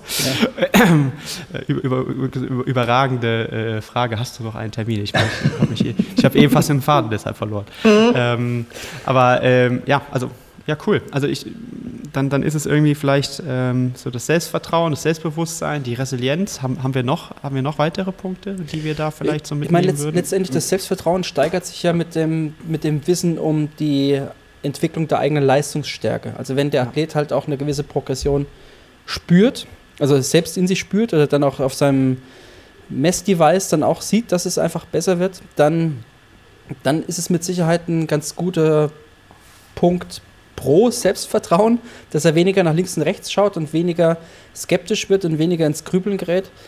Das ist mit Sicherheit ein Punkt. Und bei den Sportlern, das, was du vorhin angeführt hast, Sebastian, mit, dem, mit den Strava-Screenshots, die dann geschickt werden, klar, da brauchst einfach, da brauchst Führung oder Erziehung, will ich mal sagen. Oder du, man muss vielleicht dann das Konzept, was man als Trainer mit dem Athleten fährt, das muss man ihm vielleicht nochmal in Gänze erklären, dass er auch wirklich versteht, warum er das jetzt macht und warum es nicht notwendig ist, vielleicht andere Dinge zu machen.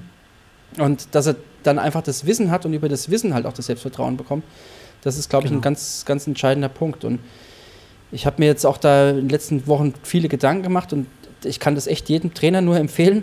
Versucht mal euer, euer eigenes Konzept, was ihr, was ihr erarbeitet habt, oder eure Handschrift über die, über die letzten Jahre, ähm, mal in Worte zu fassen. Wie ihr eigentlich Training seht oder wie ihr, welche Prinzipien für euch oder welche Ansätze für euch wichtig sind. Ähm, das ist gar nicht so einfach. Weil klar, es gibt natürlich da Unterschiede zwischen den einzelnen Sportlern. Man kann nicht alles, äh, alle gleich behandeln, das ist natürlich richtig. Aber so ein Grundprinzip ist, hat, oder so eine Grundhandschrift hat ja jeder. Und das, mal ganz kurz einhaken. Ja. Äh, äh, sorry, Nils. Ähm, das finde ich super spannend, dass du das sagst, weil genau die Diskussion hatten wir ja letztens ja auch in einer Arbeitsgruppe, äh, wo ein Schweizer Kollege, heißt Adrian Rotenbühler, äh, wenn man mal die Chance hat, ja, mit super. dem was zu machen. Äh, ah, kennst du? Super ja. Typ. Äh, super Typ. Gerade in so dieser ganzen Didaktik, Methodik, Kommunikation, Weltmeister. Wirklich, ich habe sowas noch nie erlebt. Der hat von Lego, glaube ich, ich will jetzt nichts Falsches sagen, ich glaube, es ist Lego, ein, ein Baukasten, für solche Coaches oder, oder auch Führungskräfte, Seminare, alles Mögliche da. Ich will mich da jetzt nicht verhaspeln, aber sagen wir mal Richtung Coaches. Und dann sollen Coaches mit diesen Lego-Steinen quasi ihr Konzept bauen. So, es, ja, klingt jetzt total abstrus. Und er meinte, die Leute sitzen da am Anfang und, und sind verzweifeln. Weil das geht ja eigentlich gar nicht darum, das Modell zu bauen, sondern es geht ja darum, sich zu reflektieren zu und zu überlegen, genau. was macht ja. man eigentlich? Wo stehe ich? Wo steht der Athlet? Wie funktioniert das? Etc. pp. Super spannend. Also deswegen, Mario, ein, kann ich 200 Prozent zustimmen, dass das äh, äh, super interessant ist. Dass für, für die Coaches, die da jetzt vielleicht draußen zuhören, wirklich, das ist richtig, richtig schwer. Ist ja, aber ich glaube auch da, auch da, ähm, auch da, das ist auch wieder so ein Punkt, wo wir zurückkommen auf die, auf die Folge mit Gregor und auf den äh, Filiol. Ähm, haben mich zwei Sachen sehr beeindruckt, die ich dann auch selber bei mir auch gefunden habe. Das war einmal die Einfachheit. Also das, das ja. gerade auch irgendwie, weiß ich noch, als ich, als ich angefangen habe, als Coach zu arbeiten, dann auch wirklich, also auch wirklich, dass ich wusste, ich muss jetzt damit meine Miete und meine Krankenversicherung zahlen. Das ist ja ein großer Unterschied, ob ich einen festen Job habe und ich trainiere nebenbei fünf Athleten. Äh, da ist es dann relativ egal, wie es funktioniert. Aber in dem Augenblick, wo ich halt sage, nee, ich habe jetzt eine Coaching-Company und muss selber meine Miete zahlen und äh, das ist jetzt halt mein Einkommen, dann kommt es ja auch einen anderen Druck. Das ist ja letztendlich ein bisschen vergleichbar vielleicht mit dem Profisport. Das ist dann halt, ich bin dann halt kein Hobbycoach mehr, sondern ich bin dann halt wirklich, das ist mein Beruf. Und da habe ich natürlich am Anfang auch gedacht, boah, du musst ja den Leuten jetzt irgendwie ein Feuerwerk an Einheiten abfackeln und die müssen jede Woche müssen die entertained werden und die müssen Montag, damals war es noch ein Excel-File bekommen und müssen sagen, oh, wie cool, wieder eine neue Woche. Und wir haben ja alle herausgefunden, dass es eigentlich eher das Gegenteil der Fall ist, je langweiliger das Ganze ist. Und eigentlich weiß der Athlet schon, okay, am Dienstag früh kommt wieder ein Auftaktlauf. Oh, diesmal muss ich vielleicht ein bisschen an die Hügel oder muss Steigerungsläufe machen hinten raus. Das ist dann die, die Craziness des Trainingsplans. Also diese Einfachheit, das ist halt das, was mich, was mich, ja, was einfach positiver zu sehen, dass auch die Weltspitze so einfach arbeitet. Je einfacher, desto besser scheint es zu sein. Und dann ist mir halt auch ein Punkt gekommen, das finde ich halt auch ganz wichtig, weil das mit dieser Einfachheit zusammenhängt, dass du natürlich jegliche Ablenkung und jeglichen Stress nimmst du raus, wenn du dich 50 Wochen im Jahr in so einer Trainingsgruppe bewegst, weil es halt einfach gar nichts passiert du musst dir halt, du weißt auch, das ist ja auch so diese Parallelwelt, in der du lebst. Du, du hast gar keine Zeit, irgendwie ein Strafticket zu bekommen, weil du zu schnell fährst oder weil du falsch parkst. Was dann ja auch wieder irgendwie Energie kosten kann, weil du dieses Ticket überweisen musst. Das klingt jetzt total banal. Aber es ist ja wirklich so, je mehr du ist ausblendest ja so. und je mehr ja. Stress du rausblendest, desto einfacher ist es, sich auf das Wesentliche, aufs Training im Profisport zu konzentrieren. Und genauso ist es letztendlich auch bei den, bei den äh, Amateurathleten. Ich meine, Mario, wir hatten das am Wochenende, als wir kurz telefoniert hatten vor, vor Tallinn. Für mich ist es kein riesengroßer Unterschied. Ist es jetzt High Performance, wenn ich einen Altersklassenathlet, der halt sau viel arbeitet und der ein Zeitfenster hat von maximal 20 Stunden pro Woche, wenn ich den zu einer 830 coache, ist es auch schon verdammt nochmal High Performance. Ja, logisch, also das ist kein, ist, ist, kein Hobbysport mehr irgendwie. Ähm, nee. So und äh, auch da muss ich dann halt versuchen, auf diese Einfachheit runterzubrechen. Und ich finde, äh, das ist, das ist teilweise halt gar nicht so einfach. Wie schaffe ich das? Und ich glaube, dass auch da wieder, um wieder den, den Schritt zu den Champions zu, zu bringen, die Champions haben für sich einen Weg gefunden, sämtliches, ähm, sämtliche Ablenkung oder auch Verantwortung, die, ähm, die der Job dann mit sich bringt, entweder auszulagern, wie ein Frodeno mit dem Felix, der da halt, das ist halt einfach ein unfassbar gutes Team und alle anderen auch, die in dem Bereich sind, die haben einfach ein unglaublich gutes Team bei sich. Und da kommen wir wieder, was du gesagt hast, Sebastian, mit der Verantwortung. Will ich überhaupt versuchen, einem Athleten den Kopf zu verdrehen? Das kann ich natürlich nur ganz beschränkt. Aber ich kann es halt versuchen, wenn der bereit ist, irgendwelche Experten in meinem Umfeld zu haben. Und ein guter Trainer sollte halt versuchen, ein unheimlich gutes Umfeld zu schaffen, dass er halt weiß, da habe ich den Osteopathen, da können wir das Bike-Fitting machen, wenn er es will, da machen wir die Leistungsdiagnostik. Wenn er wirklich mal Ernährungsthema hat, haben wir da eine sehr gute Ökotrophologin oder was auch immer. Und halt nicht zu sagen, ich habe den Heiligen Gral, ich kann alles. Nee. So, nee, das ist natürlich, aber viele Köche verderben auch den Brei, muss man auch schon auch vorsichtig sein, mit wem du zusammenarbeitest. Also ich bin prinzipiell total deiner Meinung, dass ein Expertennetzwerk immer gut ist. Aber muss schon klar sein, dass es so halbwegs auch äh, gleiche Linie gefahren wird, weil wenn du jetzt irgendwie. Du musst immer informiert sein, das ist ganz ja. klar. Ja, das ist, der, das der, der, der, Trainer koordiniert das. Ja. Ganz klar, ja. genau. Aber wenn jetzt, ich habe das auch schon so oft erlebt, dass dann äh, Sportler bei anderen Leistungsdiagnostikinstituten gewesen sind und dann äh, haben sie da irgendwas über Training erzählt bekommen, was halt dann überhaupt nicht so mit meiner Linie konform gewesen ist. Und dann hast, du, dann hast du wieder genau das Problem, dass dann das Grübeln anfängt, was ist jetzt richtig, was ist falsch, und dann verliert der Sportler das Selbstvertrauen und dann ist er auch weg von seinem Selbstfokus. Also das ist ein, mhm. ein, ein, manchmal nicht ganz leicht, aber wenn das, äh, das gewährleistet ist, dass die Gruppe mhm. oder der, das Expertennetzwerk stimmig ist, dann ist es mit Sicherheit genau richtig. Das ist auch etwas, wenn, wenn, wenn Trainer zum Beispiel jetzt nach uns, äh, zu, nach uns, sagt man in Köln so, äh, zu uns äh, nach Köln schickt, äh, dann, ähm, dann ist es auch immer so, dass die Absprache ist, dass zum Beispiel dann nur eine Diagnostik gemacht wird ähm, und die Auswertung aber entweder nur mit dem Trainer äh, besprochen wird oder der Trainer das eben also unabhängig dann von uns macht. Das finde ich auch total wichtig, ne? weil es gibt immer mal unterschiedliche Sachen oder auch nur unterschiedliche Formulierungen, die ja. man vielleicht gleich gemeint hat und dann verwendet man aber eben einen anderen Begriff und dann kommt die rette Frage, warum machen wir das denn nicht so? Äh, oder andersrum. Und ich glaube deswegen, ja, es muss immer vom Trainer koordiniert werden. Das ist ja dieser Athlete-Centered Approach, ne? also Athlete-Centered, äh, Coach-Driven.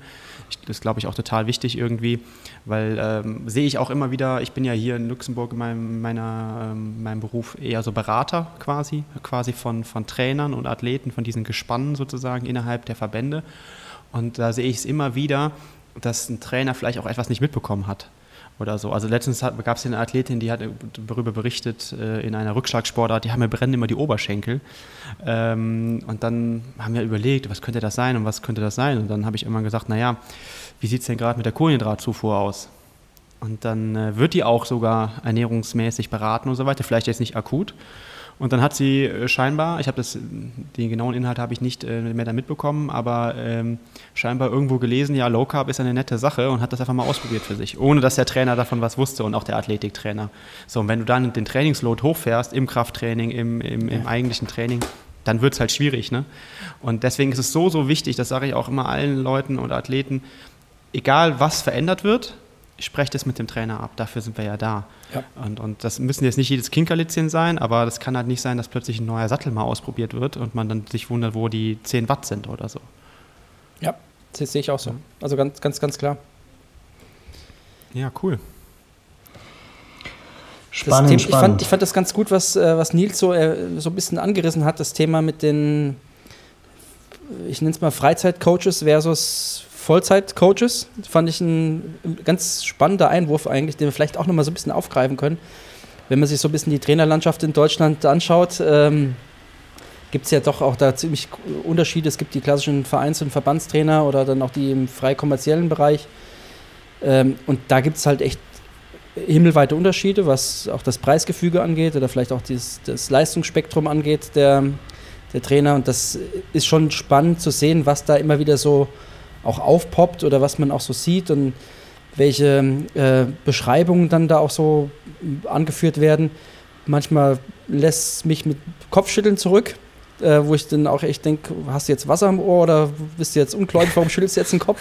Ähm, und das ist, das ist teilweise echt, ähm, echt schon, schon ganz schön krass. Und was du auch vorhin gesagt hast, du musst deine Miete zahlen, der Kühlschrank muss voll sein, du musst auch was für deine Altersvorsorge tun oder auch den, die Krankenversicherung muss auch bezahlt werden als, als Freiberufler.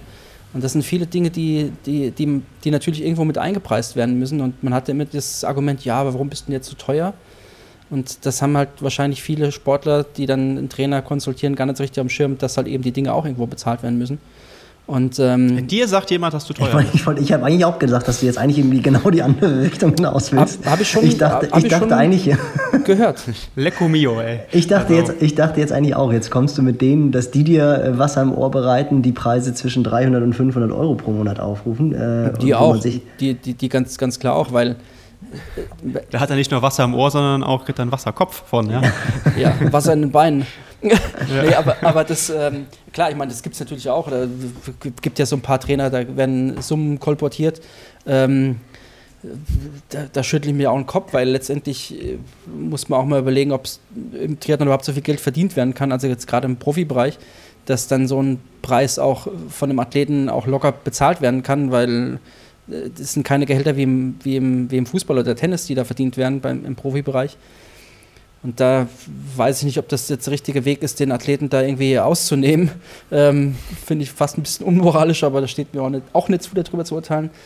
Aber so diese Preisspanne, die, die lässt mich manchmal schon echt ein bisschen zucken. Da gibt es Athleten oder äh, Trainer, Entschuldigung, die dann für 49 Euro Trainingspläne anbieten ähm, mit, ne, mit zwei Diagnostiken im Quartal oder sowas, wo ich denke, hm, wie soll denn das überhaupt gehen? Das, also es geht ja wirtschaftlich ja. überhaupt gar nicht. Nee, das ist schwierig. Ich glaube, das, äh, also das ist gut, dass du es mal ansprichst, ähm, weil das ist ja etwas, worüber wir vielleicht auch mal so gesprochen haben, äh, eher im privaten, also hier nicht öffentlichen Raum. Und, und äh, das ist natürlich schon so. Also erstmal möchte ich aber nochmal, wie sagt man, ähm, ja, ich, die, die Vereinstrainer hier hervorheben, weil das sind ja meistens Ehrenamtler oder für eine Aufwandsentschädigung, also da reden wir dann von 10 bis 15 Euro irgendwie, die aber teilweise C- und B-Lizenzen haben. Ja. Ähm, und, und das sind ja echt ja, super Trainer, also ich kenne ja selber einige, und wenn du dir überlegst, äh, oder auch, sagen wir mal, so Vereinsvorsitzende, äh, ja, Vorsitzende, ich meine, ich kenne es aus Köln jetzt vom Gerhard Herrera zum Beispiel, der seit 2001 äh, diesen Laden schmeißt, äh, der dafür 0 Euro bekommt. Ähm, da da, da habe ich manchmal schon ein bisschen ein mulmiges Gefühl im Magen, wenn ich dann sehe, was dann andere Leute mit diesem Sport, mit viel, viel weniger Expertise, viel, viel weniger Aufwand und so weiter verdienen wollen. Ich meine, am Ende des Tages ist es aber freie Marktwirtschaft, ne? das muss ja. man auch irgendwie sagen. Und, und äh, da steht ein Preis im Raum und wer diesen Preis bezahlt, der lässt sich darauf ein oder denkt halt, das ist es wert. Ähm, ich fand auch zum Beispiel diese Initiative der DTU gut, dass man sagt, okay, hier gibt es eine Lizenzierung, ja, das kann man sich jetzt auch quasi aufhängen sozusagen, mal an die Wand irgendwie ähm, oder so als Badge auf die Homepage. Ne? Mario, ich glaube, du hast das ja. auch. Ja. Ich weiß nicht, Nils, ob du das irgendwie auf deiner Homepage integriert nee, hast. Nee, die wird eh seit, seit einem Jahr überarbeitet. Ja, ja wir haben es auch nicht gemacht. Ähm, so, aber dann, dann ist es, ja. ich finde es aber grundsätzlich, hm? ich finde es grundsätzlich total gut, dass es das gibt, weil dieser, dieser Begriff an sich, Coach, Trainer, wie auch immer, ist ja nicht geschützt. Und ähm, das, was du eben auch angesprochen hast mit, ähm, ich denke, das ist vor allem im Profibereich werden ja teilweise Summen aufgerufen, wo man schon sagen kann, okay, das ist nicht wenig Geld. Also ich meine, am Ende des Tages sind das fast ja, 450 äh, Euro Jobs, die dann ein Trainer für einen Athlet macht. Aber wenn man dann halt, ich weiß nicht, wie viele äh, Athleten hat, dann äh, kommt da auch eine ordentliche Summe zusammen. Das ist auch in Ordnung. Ich meine, am Ende des Tages ist es so, dass man äh, seine Miete und so weiter bezahlen muss. Ja. Ähm, aber die Frage ist halt wirklich, wer, welcher Athlet, welche Athletin kann sich das leisten? Weil ich glaube, der im Schnitt, und da gibt es dann vielleicht drei, die ragen total heraus, hat der deutsche Triathlon-Profi wenn es gut läuft, 50.000 Euro ähm, irgendwie im Jahr zur Verfügung. Ähm, und wenn ich dann davon schon über 10 Prozent alleine an Fixkosten schon mal als Trainer nehme, dann muss ich mich schon die Frage stellen, ob das überhaupt geht. Ich finde, das ist da viel reizvoller äh, für beide Seiten. Äh, zum Beispiel über ähm, Gewinnbeteiligung an Preisgeld oder so weiter äh, zu machen, weil dann ist es halt erfolgsorientiert und wenn der Athlet Erfolg hat, kriegt er bessere Sponsoren, ähm, ja, wird wahrscheinlich besser und gewinnt auch größere Rennen, wo es mehr Preisgeld gibt und dann ist es auch eine Win-Win-Situation. Ähm, Und dann kann man ja immer noch mal drüber reden, wenn dann plötzlich jemand äh, sechsstellig verdient, ob man dann was am Gehalt anpasst. Aber solange, glaube ich, ist das gar kein, kann das gar nicht funktionieren, fast.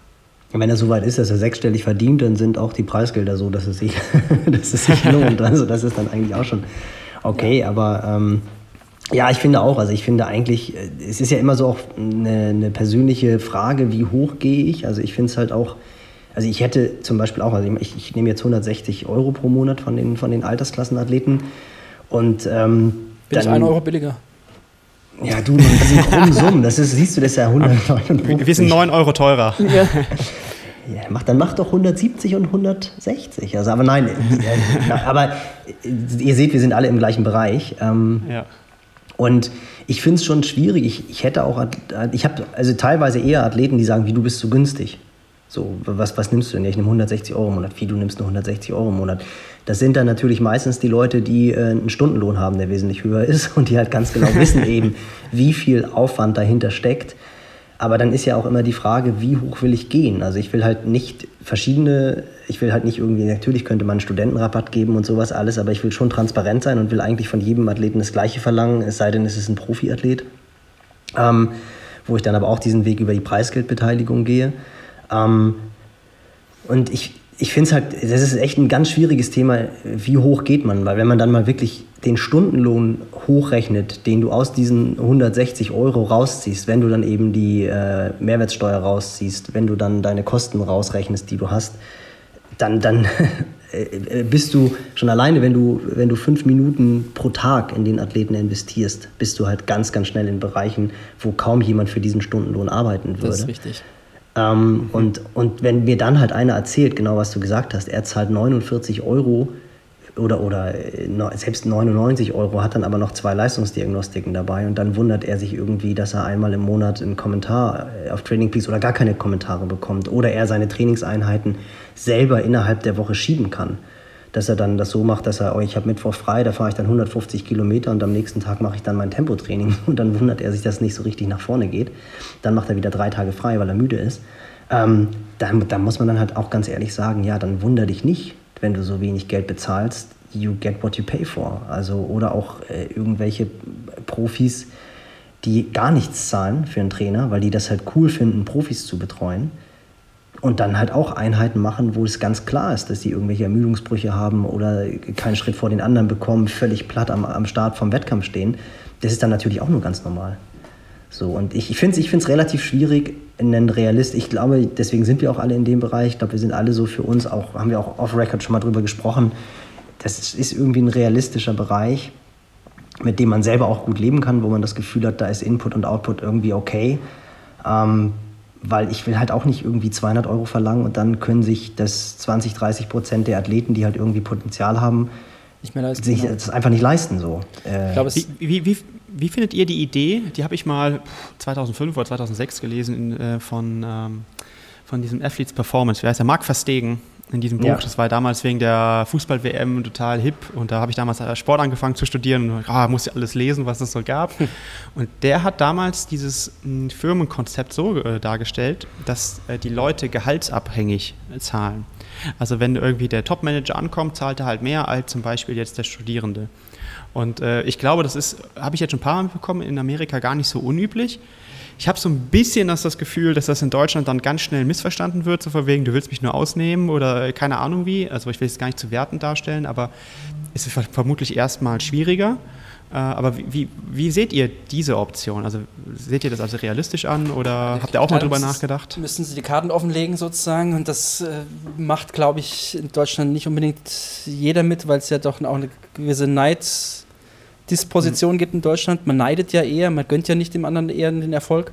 Ähm, ja, leider. Ich ja. glaube, das funktioniert nicht. Ich meine, ich habe es schon auch so oft erlebt, in, natürlich in Frankfurt, in der Stadt der, der Banken, äh, mit Leuten mit wirklich viel Geld.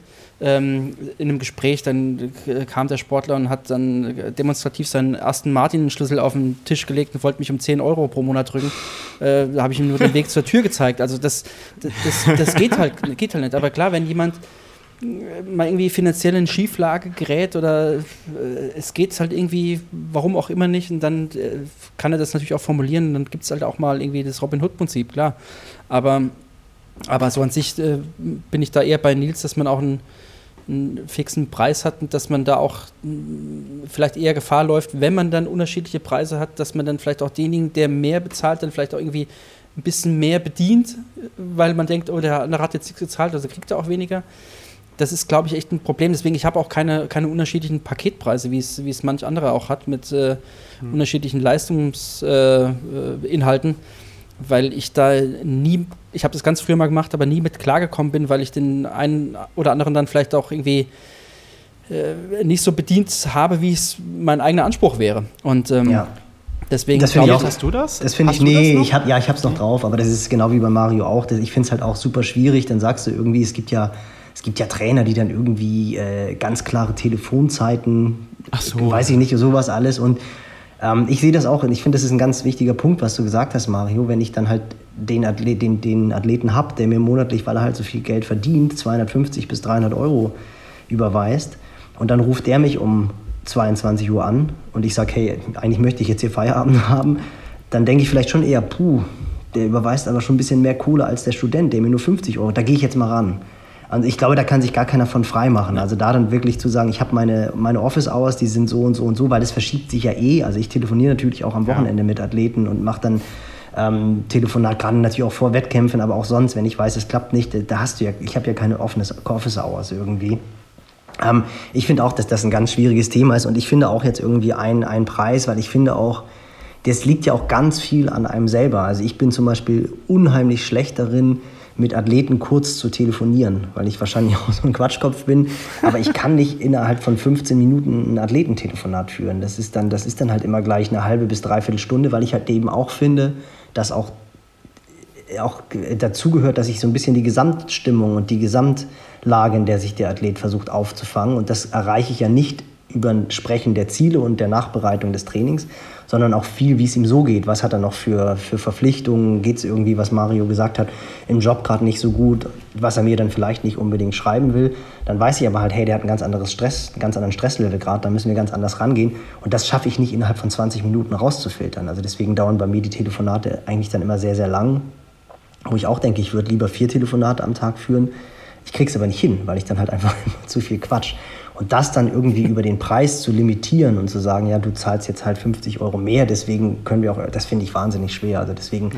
habe ich da auch wirklich einen Preis und, ähm, und was man, total, ja. ich glaub, was, man ja auch überhaupt nicht, was man ja auch überhaupt nicht vergessen darf, ist äh, auch in dieser, in dieser ganzen ähm, Bilanzierung, was man halt auch investiert in Fortbildung, in Literatur und, und sonst irgendetwas. Natürlich ist viel Literatur mittlerweile im Netz frei verfügbar. Aber ähm, das ist ja auch, also ich finde, mir fällt es mittlerweile wirklich teilweise schwer, Sebastian grinst, weil die Literatur, die frei verfügbar ist oder für wenig Geld, werden dann als Trainingspläne verkauft. Das können wir vielleicht gleich auch nochmal ansprechen. Das ist ja auch ein wirklich spannendes Thema, wenn man das sieht, dass halt wirklich Trainer ähm, bei Training Peaks Trainings kaufen von PA und das dann als, als Trainingsplan, als ihren eigenen Trainingsplan verkaufen. Äh, das ist, also das ist ja schon wirklich etwas, boah, da, da, versch da verschlägt es mir ein bisschen die, die Sprache, muss ich ganz ehrlich sagen. War eine bittere also. Erfahrung, ist aber geregelt. Also habe ich mit den Personen auch entsprechend geregelt und auch alles gut. Ich will da jetzt auch nicht, also wenn Nee, aber es ist natürlich, aber es ist, nein, nein, das, ja. das sowieso nicht. Aber es, wenn man von zwei, drei Fällen weiß, dann kann man sich vorstellen, wie viele Fälle es wirklich gibt. Ja. Und da geht es mir auch gar nicht um die Tatsache, dass man jetzt selber irgendwie um, die, um, um, um das Geld betrogen wird, sondern ich finde halt einfach dieses, dieses ähm, also alleine ich als Trainer, ein, ein, ein komplettes System zu kopieren. Natürlich gucke ich mir auch, wenn mir jetzt meine Athleten zuschicken, oh hier, guck mal, wollen wir nicht auch mal hier die, die äh, VO2 Max Woche von, von von, von EA Sports machen und mit fünf Einheiten und ich bin da, was das anbelangt, ein bisschen anders. Und na, natürlich gucke ich mir die Einheiten auch an und das ist das, was ja. wir auch schon mal hatten. Das sind ja auch keine, keine Rocket Science und auch wenn man dann die, die Studien von den Norwegern liest, die dann halt sagen, naja gut, wir fahren halt mal mit 10% mehr an die erste Minute und gehen dann runter und dann ähm, guckst du das Ganze und hörst dann das Ganze noch, wie heißt da unser großer US-amerikanischer Fan, der in Norwegen lebt, den wir, Mario Seiler. Steven, Steven Seiler, genau, ähm, der sagt dann noch was ähnliches und so. Natürlich guckt man dann auch rein und äh, nimmt dann die Einheit mit, mit rein ins Training oder hat sie eh schon im, im gleichen Aufbau drin, aber halt einfach wirklich einen Trainingsplan zu kaufen und den als meinen eigenen Plan reinzustellen, das finde ich halt auch von der allein von der Moral her. Also für mich selber auch. Ich, ich, ja, ich, ich, ich kaufe was für 99 Euro für, weiß ich nicht, 10 Wochen und verkaufst dann für 150 Euro. das ist ja, eine, das ja. ist ja gesellschaftliches Problem. Ich meine, zu Gutenberg hat Plagiatsvorwürfe äh, über sich ergehen lassen. Ich habe das auch schon erlebt, dass äh, äh, ein anderer Trainer Infografiken, die ich mal erstellt habe, ähm, vollkommen hemmungslos einfach nur in eine andere Sprache übersetzt hat und dann einfach genommen hat. Ähm, also ich glaube, das hat jeder schon. Aber hat er wenigstens, hat er wenigstens gesagt, dass, dass du das bist, also dass er das von nee, dir hat? Nee, nee, nee wahrscheinlich nicht. Ich habe ihn auch darauf angesprochen und dann hieß es nur, ich habe das gerade zufällig gesehen, es hat super gepasst. Das ist auch geil. ähm, Gut. Aber äh, anderes Thema. Ich, ich, glaube, letztendlich muss man für sich als Trainer überlegen, warum will man denn eigentlich den Weg des, des Trainerdaseins dann noch einschlagen? Geht es da mhm. wirklich nur ums, ums Geld verdienen? Äh, dann ist es wahrscheinlich der falsche Job, weil da gibt es ähm, äh, mit Sicherheit Berufszweige, wo man weniger Aufwand mehr Geld verdienen kann. Ähm, oder mache ich das, weil ich einfach irgendwie Bock darauf habe und das ist mein, meine Passion. Und das, das, die Frage, glaube ich, muss man sich einfach am Ende des Tages stellen. Klar, jeder von uns muss Geld verdienen. Äh, Nils und ich, wir müssen Kinder durchbringen. Ähm, das, das ist natürlich auch eine gewisse Last, die er auf einem lastet. Aber am Ende des Tages ist wirklich die, das Finanzielle ist eher nur natürlich eine positive Begleiterscheinung. Aber ich habe nicht den Trainerjob gewählt, weil ich da jetzt irgendwie Geld verdienen wollte, sondern einfach, weil ich unfassbar Bock darauf habe. Und, und das muss man halt irgendwo, glaube ich, auch vielleicht mal sich selbst dann fragen, warum man das eigentlich macht. Weil wenn du dir die Frage beantwortet hast, dass es dir um den Bock geht, dann kopierst du das nicht. Dann, mhm. Weil das Kopieren oder irgendwie einen Plan nehmen und einfach übernehmen, ist ja letztendlich der, der, ja, der, der schnellste, machen, das ist eine Abkürzung. Nee. Und wir haben alle eine Handschrift entwickelt und das hat einfach Jahre gedauert und das geht ja immer noch weiter. Das hört ja nie auf, diese Handschrift äh, zu entwickeln. Und wer nicht die, die, die Substanz hat oder auch vielleicht auch die Res Resilienz, was wir vorhin schon hatten, ähm, vielleicht sich da irgendwie durchzuwurschteln und sein eigenes Ding zu machen, der ist dann vielleicht fehl am Platz. Ja, ich, ich denke auch, und äh, vielleicht nochmal ganz kurz zu dem Punkt da eben. Für mich war das eigentlich vor allen Dingen eins, und das war einfach enttäuschend. So, weil ich meine, wir haben halt ähm, da Sachen präsentiert, das war ja auch nicht mein Wissen oder so, das haben wir ja auch mal öffentlich gemacht, ne, mit Studien belegt und ich weiß nicht was alles. Ich erinnere mich noch an diesen Zwölf-Wochen-Plan, wo wir fünf oder sechs Studien da integriert haben und so weiter. Und dann tut es halt echt weh, wenn man da so offen ist und das so präsentiert und alles macht, dass es einfach jemand verwendet, ohne das dann auch irgendwie darzustellen. Und, und ich meine, das war wirklich so, dass Einheiten textlich übernommen worden sind und nicht nur irgendwie äh, an 5 mal 5 Minuten Intervallen, da, da, da habe ich keinen äh, Anspruch drauf oder weiß ich nicht, 40, 20er oder so. Aber wenn dann selbst so Texte übernommen werden in Einheiten, dann tut es auch einfach ein bisschen weh, weil man einfach so offen war und versucht hat, das zu präsentieren und das dann jemand ausnutzt, dann hinterfragt man sich ja irgendwann auch, ob das noch so, ob man das einfach noch so möchte. Auf der anderen ja, Seite ist ein Kompliment, dass, dass ja, deine so Arbeit so. letztendlich gut ist und äh, ja, so muss also, es letztendlich vielleicht dann aber, aussehen. Aber lass uns lieber nochmal, ich, ich fand das mit, mit der Passion sehr, sehr gut, ähm, weil da bin ich total bei dir. Ähm, ich sehe ja ganz viele, ich habe ja ganz viele Studierende gesehen und wenn ich die gefragt habe, was willst du eigentlich, warum studierst du Sport? Dann hat es richtig in den Augen geglänzt und gesagt, ich will Trainer werden ich, oder Trainerin. Ähm, und ja, hoffentlich auch viele Trainerinnen, das hatten wir ja schon das Thema. Ähm, und und ähm, das, das hat mir immer so gut gefallen und ich glaube, das darf man sich, also wenn das die Motivation ursprünglich ist, sollte man sich das auch irgendwie bewahren und äh, wenn man einfach nur viel Geld verdienen will oder, oder keine Ahnung was, ein dickes Auto fahren will oder so, dann sollte man vielleicht eher BWL ja, Banker, BWL, ja. Jura, Medizin, ich habe keine Ahnung was. Äh, und ja, es gibt Medizin ja auch immer Ausnahmen. leider auch nicht mehr, das ist auch leider ja. vorbei. Stimmt, die, für die müssen wir auch sammeln, das stimmt. Das ist schon brutal. für die Radiologen auch. Für den nieder niedergelassenen Radiologen müssen wir sammeln. genau. ja, also äh, ich glaube, das, das können wir, also finde ich, auch irgendwie ein bisschen in den Vordergrund stellen. Das ist eine, eine, Aufgabe, die man mit Passion macht, weil sonst, Nils, wie du eben gesagt hast, geht man eben nicht abends ans Telefon und sagt, ja, ist mir jetzt scheißegal. So ein bisschen Beamtentum, ne? um 16, 17 Uhr lasse ich den, den Stift fallen und dann ist, ist die Office-Zeit vorbei, weil es gibt gar keine Office-Zeit. Man lebt das, man ist Coach. Ja, ja, und diese, diese Passion, das ist irgendwie ein ganz, ganz, guter, ganz gutes naja, Schlusswort nicht, aber äh, können Sie ja langsam mal einleiten, weil ich das auch gemerkt habe, als ich jetzt am, am Freitag, als hier die Triathlon-Weltmeisterschaft war, ähm, bin ich noch mit dem, mit dem Daniel Unger gelaufen und da waren dann noch zwei andere von der DTU dabei. Und ich hatte Daniel vorher auch im Allgäu getroffen, da sind wir lange spazieren gegangen und da hast du halt auch gemerkt, dass, dass der auch so brennt, abgesehen davon, dass er jetzt auch die, die Diplom-Trainerausbildung macht, was natürlich sensationell ist, ein unglaubliches ja. Know-how hat, tolle Referenten hat, wo ich teilweise auch echt gedacht habe, boah, wäre irgendwie auch nochmal cool, so den Schritt zu gehen. Also der halt einfach auch das Handwerk lernt, was wir ja auch immer gesagt haben, was man einfach ja. drauf haben muss. Aber das, was es ausgemacht hat, äh, was, wo ich dann auch wirklich einfach gedacht habe, das ist einfach, also Daniel jetzt explizit ist auch einfach ein guter Typ, weil er transportiert halt diese Passion. Und da sind wir wieder am Anfang, Champions Attitude, er ist Weltmeister. Mhm. Und wie er über die Athleten spricht, wie er über den Weg spricht. Und auch, da kommen wir jetzt wieder zu dem Punkt eben, deswegen bin ich drauf gekommen, auch diese Offenheit, was wir ja auch hatten, ähm, wie inspirierend immer so auch diese, diese Podcasts sind, also jetzt unsere, unsere Sitzung und auch andere Podcasts, wie motiviert man danach, also ich, mir persönlich geht so ja. und äh, Mario, wir hatten da am, am Wochenende kurz drüber gesprochen, wie motiviert man nach diesen Aufnahmen immer wieder ist, äh, weil man einfach wieder darüber spricht, warum macht man etwas, warum macht er so, dann hört man irgendetwas, ja, da könnte ich noch mal gucken, das, das klang irgendwie relativ spannend. Das ist halt diese Offenheit, die habe ich das Gefühl, transportiert sich jetzt auch so ein bisschen in die Verbände. Also ich habe auch bei, bei Daniel das Gefühl gehabt, das war jetzt nicht so, wir machen jetzt unseren DTU-Kram und gucken, wie Gregor es gesagt hat, was machen die äh, Guerilla-Gruppe um Filiol und was machen die hochwissenschaftlichen Norweger, sondern da entsteht so eine Passion irgendwie und vielleicht über diese Passion auch ein Blick auf die anderen, aber nicht, was machen die anderen, sondern dieses Mitnehmen, dieser Austausch. Und ich finde das mega inspirierend und ich habe auch das Gefühl, dass da in Deutschland irgendwie auch so eine, so eine Austauschmentalität entsteht ähm, und man dadurch angetrieben wird, auch wieder selber besser zu werden und ein bisschen über den Tellerrand hinaus zu gucken, neue Einflüsse zu bekommen und natürlich, ich meine, Mario, wir haben es gesagt, weil unsere Athleten da in Tallinn gestartet sind. Ich weiß nicht, Sebastian, ob du auch, ob ihr Athleten hattet, die da gestartet sind.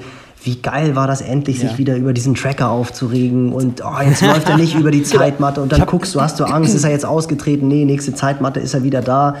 Und äh, dann merkst du irgendwie, es geht da um die Hawaii-Quali und drückst wirklich zehnsekündig auf Aktualisieren, äh, das ist doch eigentlich, ist es völlig bescheuert. so ein Samstag. Weil der, der, unser WhatsApp-Thread vom, vom, Samstag, den müssten wir eigentlich mal öffentlich machen. Eigentlich müssen wir den öffentlich stellen. Und genau. schön, eine schöne, schöne, äh, schöne Zeile von dir. Was sind wir bloß für Freaks? das war ziemlich geil. Aber sagen. das schreibt er fast immer. Das ja, aber es, es ja. ist auch so. Also, das, ähm, also wenn, wenn das nicht erlischt, oder wenn das Feuer mal erlischen sollte, oder erlöschen, erlischen, also aus ist, meine ich. Ja. Erlöscht. Dann äh, erlöscht. Äh, Franz Löschke, dann, äh, dann, dann, dann, dann, kann man es sein lassen, wirklich. Also dann ist es wirklich aber, rum. Aber Meine Frau, ist, die findet es natürlich auch irgendwie so suboptimal, wenn du dann irgendwie am Wochenende äh, nur das Telefon in der Hand hast. Ich war am ja, Samstag ja. mit meiner ältesten Tochter bei einem Leichtathletik-Wettkampf und jetzt sind da Fotos entstanden oder Fotos im Internet aufgetaucht und man sieht mich, ich stehe an der Weitsprunggrube und habe nur das Telefon in der Hand. Das ist eigentlich auch ein bisschen scheiße eigentlich, aber ähm, aber das, Hashtag das, so social. Ja, ja aber das, da, ganz ehrlich, das ist ja das, warum wir das letztendlich machen. Und ja, super. Und Super. wenn das nicht da ist und du hast gesagt, wie, wie geil die Athleten drauf gewesen sind und wie geil ich auch drauf gewesen bin, ja. Da wieder dran teilzuhaben, das ist einfach irgendwie. Das Mega. Wie, wie, wie, Nils, was hast du letztens geschrieben, als wir, wir sonntags abends, weiß ich nicht, halb zehn, halb elf, zehn, halb elf irgendwie über was geschrieben haben, meinte, ey, was sind wir eigentlich für Opfer? Äh, Jungs, jetzt müssen wir echt aufhören hier. Kann nicht sein, Sonntagabend. ja, ich habe aber auch schon, ich, eigentlich habe ich es auch nur geschrieben, weil ich schon wieder so einen Ellbogen von der Seite bekommen habe. ja, ja. endlich weg. Sonst wäre ich noch länger dran geblieben. Nein, aber das, ja. ist, das ist es ja wirklich. Und äh, da muss ich auch an dieser Stelle, er wird es nicht hören wahrscheinlich, aber ein, ein Riesenkompliment an Einar Johansson aussprechen. Zweifacher Sieger des Ironman Lanzarote und Organisator vom Ironman Tallinn, dass der in dieser Zeit wirklich den Mut gehabt hat, zu sagen, ich ziehe das Ding durch. Klar, Tallinn hat irgendwie zurzeit auch gute, gute Karten. Er hat aber auch ganz, ganz viel mit den Authorities zusammengearbeitet, um das möglich zu machen. Denn ich glaube, das haben wir auch vorher schon äh, offline besprochen, ähm, das war jetzt echt ein ganz, ganz wichtiges Ding, dass sowas halt einfach in der heutigen Zeit auch funktioniert. Natürlich ist es nicht das Gleiche ohne Wettkampfversprechungen und ohne Messe und brauchen wir gar nicht drüber zu reden, aber wir dürfen wieder racen und äh, das ist einfach, da merkt man auch wieder, was das für ein geiler Sport ist. Ähm, der eine Athlet von mir hat sich für Hawaii qualifiziert und das war auch so ein, so ein klassischer Weg. Im November ist er zu mir gekommen und hatte auch so ein bisschen Zweifel, lohnt sich das jetzt irgendwie wirklich so viel ins, ins Training, gar nicht jetzt zeitlich zu investieren, aber halt wirklich so, so einen strikten Weg zu gehen. Und wenn das dann aufgeht, und das ist, finde ich, einfach, es gibt doch nichts Cooleres, als du machst mit dem Athleten zusammen Plan, besprichst den Weg und gerade in so einem Jahr wie diesem wirfst du den Plan nicht zwei oder dreimal über den Haufen, sondern der ist eigentlich schon den Abhang runtergerollt. Und dann schaffst du, das ist einfach, also das, und das ist halt das, was an diesem Sport und auch an dem Job so unglaublich, unglaublich toll ist, wenn, wenn das dann irgendwie aufgeht, finde ich. Ah, auch nochmal zu dieser Offenheit, die du eben angesprochen hast. Ich habe das vor vielleicht mittlerweile acht Jahren, sieben Jahren, habe ich das noch nicht so gespürt. Ähm, da, ich, da war ich ja noch an der Hochschule und da habe ich versucht, über die Hochschule an Verbände heranzutreten oder auch eben an andere Institute ähm, und versucht da in Austausch zu kommen. Auch immer irgendwie sowas zu machen, so, so ein Coach-Kreis oder wie auch immer. Das hat irgendwie leider nie so funktioniert.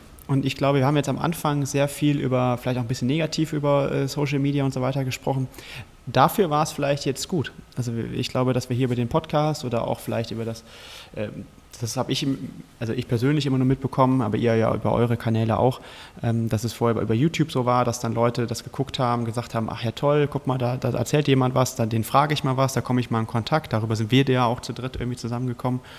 Und ähm, das ist natürlich echt ein Vorteil unserer Zeit, dass wir da offen ähm, einfach sein können und etwas präsentieren können und die Leute, die Bock drauf haben, docken an.